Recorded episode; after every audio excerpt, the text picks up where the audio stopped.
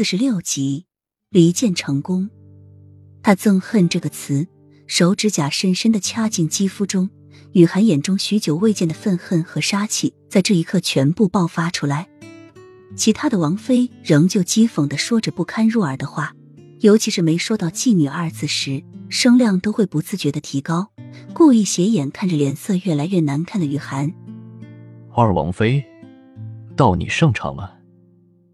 一个太监恭敬的说，其他的王妃听到“上场”两个字，才发觉自己的仪态有些失礼，忙收敛笑容，摆出一副端庄的姿态。二王妃整了整仪容，在铜镜上照了几下，就自信的走了出去。记着是八王妃、五王妃，名单都是按照出嫁日期算的。看着一个个都自信满满出去的王妃们，雨涵在心里着急。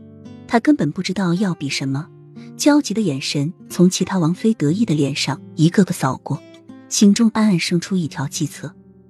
前世的他一起被训练的有二十几个，但是真正出道的只有两个。不是他们不够漂亮，不够吸引人，而是他们不会用手段。在漫长的几年训练中，就是在纯洁的人都会被污染。为了生存，他们都互相设计对方。只是为了争夺成为高级小姐的名誉，为了能在高层社会立足，他们学舞蹈、学唱歌、学喝酒、学 T 台、学各种魅惑男人的招数，而最重要的就是学床上的功夫。能进入上流社会的小姐，都必须经过一轮轮的筛选，坚持到最后的才能进入主流，拍卖自己的初夜，然后身价就会因此提高。而到达这样，他们也算活出了头。